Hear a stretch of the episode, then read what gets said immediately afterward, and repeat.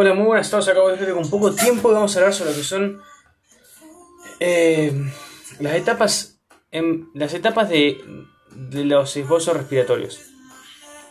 Bien, vamos a tener dos eh, poblaciones celulares que van a interactuar acá fundamentalmente.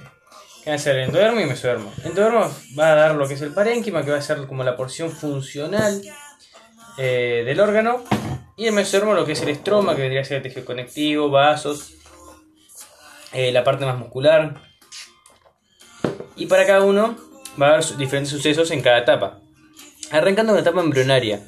Por el lado del endodermo, que va a ser la parte funcional, va a empezar a ramificarse, dando así lo que son, por ejemplo, primero los bronquios fuentes, eh, luego los bronquios lobares y luego los bronquios segmentarios. Y por el lado de lo que es el mesodermo, eh, va a empezar a formar lo que son los primeros vasos, las venas eh, pulmonares y las arterias pulmonares. Eh, que van a empezar a, proliferar hacia lo que son las cavidades pleurales, desde la aorta dorsal. la aorta dorsal, perdón, lo que son las, arterias pulmonares. Pero las venas pulmonares lo que es el, atrio izquierdo del esbozo del corazón. Bien. Eh, lo, sigue, se sigue por la etapa pseudoglandular, que va a ser caracterizada por el endodermo, eh, ramificación de los em, bronquios segmentarios en, en los bronquiolos, y por el mesodermo, por ya empezar a dar otras arterias de menor calibre que son importantes, pero van a ser, sí, van, a, ser igualmente de mayor calibre que un capilar. Por ejemplo, van a ser las arterias eh, prealveolares eh, y también va a dar eh, los primeros plexos que van a ser los plexos nerviosos eh, pulmonares, pero van a estar inmaduros. Luego nos seguimos con la etapa sacular, donde va a continuar las ramificaciones, pero ahora va a empezar también a, distenderse estas ramificaciones formando los primeros sacos alveolares. Estos sacos alveolares, no, perdón, va a haber la, etapa canalicular, todavía no la, la, sacular. La etapa canalicular, donde los bronquios segmentarios van a, perdón, los bronquiolos respiratorios van a presentar algunos eh, ya alveolos primitivos, que van a ser la, la membrana de intercambio gaseoso eh, pero va a ser primitiva, es decir, va a estar recién empezando a diferenciarse.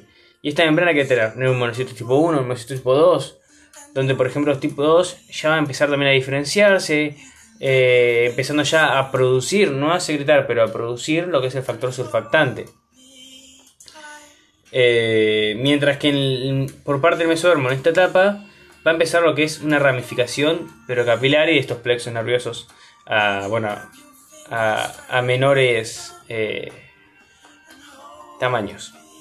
Ahora sí la etapa sacular, donde estas ramificaciones, donde dijimos empiezan a, formar estos sacos alveolares primitivos, eh, se profundiza, se empieza a, así a profundizar. Esto va a entrar a tomar en cuenta la etapa eh, de la semana 24 al número 36, esta sacular. Y nos va a dar también más sacos alveolares, donde va a haber una mayor diferenciación de los, por ejemplo, los numerocitos tipo 2, eh, que van a ya arrancar a secretar factor surfactante, pero van a, empezar recién ahora, pero ya lo van a secretar. Y por el, lado de, del mesodermo, va a seguir ramificándose estos capilares, pero ya van a adorsarse a lo que es eh, la membrana eh, alveolo mm, capilar, es decir, la membrana donde, está, donde se realiza el intercambio o la hematosis. Ya van a asociarse esta membrana a estos capilares. Entonces es muy importante. Luego vamos a tener la última etapa, que es la etapa alveolar, donde lo que hace es seguir ramificándose, seguir expandiendo estas ramificaciones, formando más sacos alveolares, con el objetivo de formar una mayor eh, superficie de intercambio gaseoso. Lo mismo por el lado del mesodermo, formar más capilares que se van a terminar adhiriendo a más eh, membranas alveolocapilares. Y la etapa postnatal eh, se va a repetir esta etapa hasta la adolescencia.